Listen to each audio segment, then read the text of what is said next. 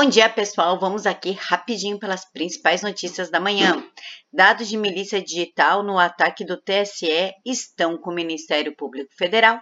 Como acusou Barroso, disse que isso tem a ver com a militância, com o gabinete do ódio, com as milícias digitais.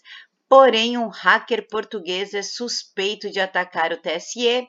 Inclusive, ele assume sozinho Realizei tudo sozinho, afirma o invasor. Imprensa silencia manifestações na Venezuela. ONG Observatório Venezuelano de Conflitos Sociais registrou 1.484 manifestações em outubro de 2020.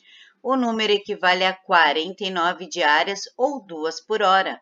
A informação foi vinculada pela organização no perfil oficial dela no Twitter na manhã da quinta-feira, dia 19. Lotes da vacina chinesa chegaram em São Paulo.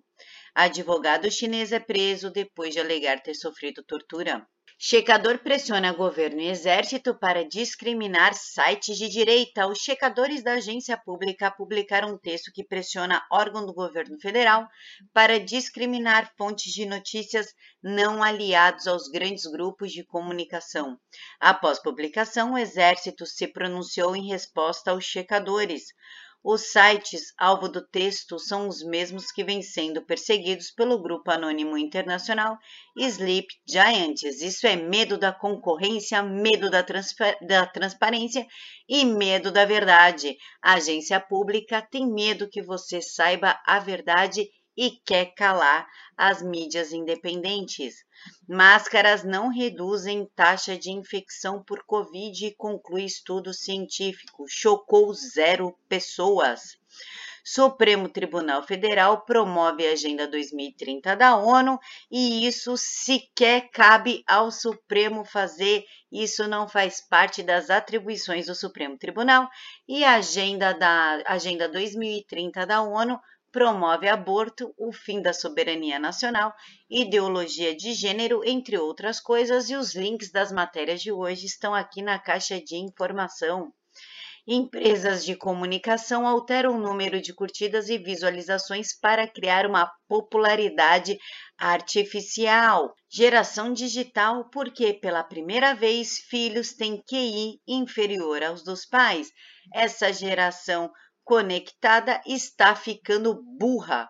A fábrica de cretinos digitais. Esse é o título do último livro do neurocientista francês Michel Desmours, diretor de pesquisa do Instituto Nacional de Saúde da França, em que apresenta com dados concretos e de forma conclusiva que os dispositivos digitais estão afetando seriamente e para o mal o desenvolvimento neural das crianças e jovens, e isso sem contar a escola com Paulo Freire, ensinando seu filho que ele pode ser menino e menina, que ele não pode ser contrariado e que o mundo deve dizer amém ao seu bel prazer.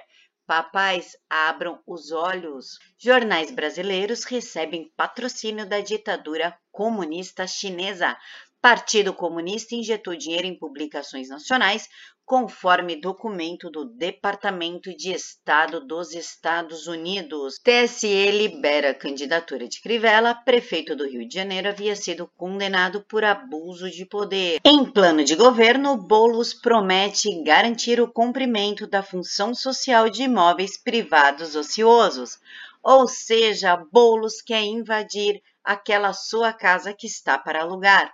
Além de promover o inchaço da máquina pública e revisão da reforma previdenciária, Guilherme Bolos, do PSOL, que até agora eu não entendo como paulista voltou nele, promete em seu plano de governo implementar, a partir da ocupação de imóveis ociosos, o que chama de produção habitacional de interesse social.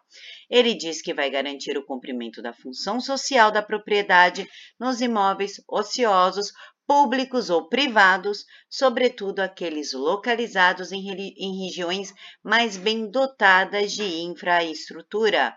Boulos quer que a sua casa, que está pra, para alugar, mas em decorrência da pandemia ninguém tem dinheiro, que um MST vem e ocupe a sua casa. Lidem com esse barulho. E por último, uma boa notícia desta manhã: a economia do Brasil cresceu 7,5% no terceiro trimestre. Então é isso, pessoal. Até mais tarde com as principais notícias da noite. Fiquem todos com Deus.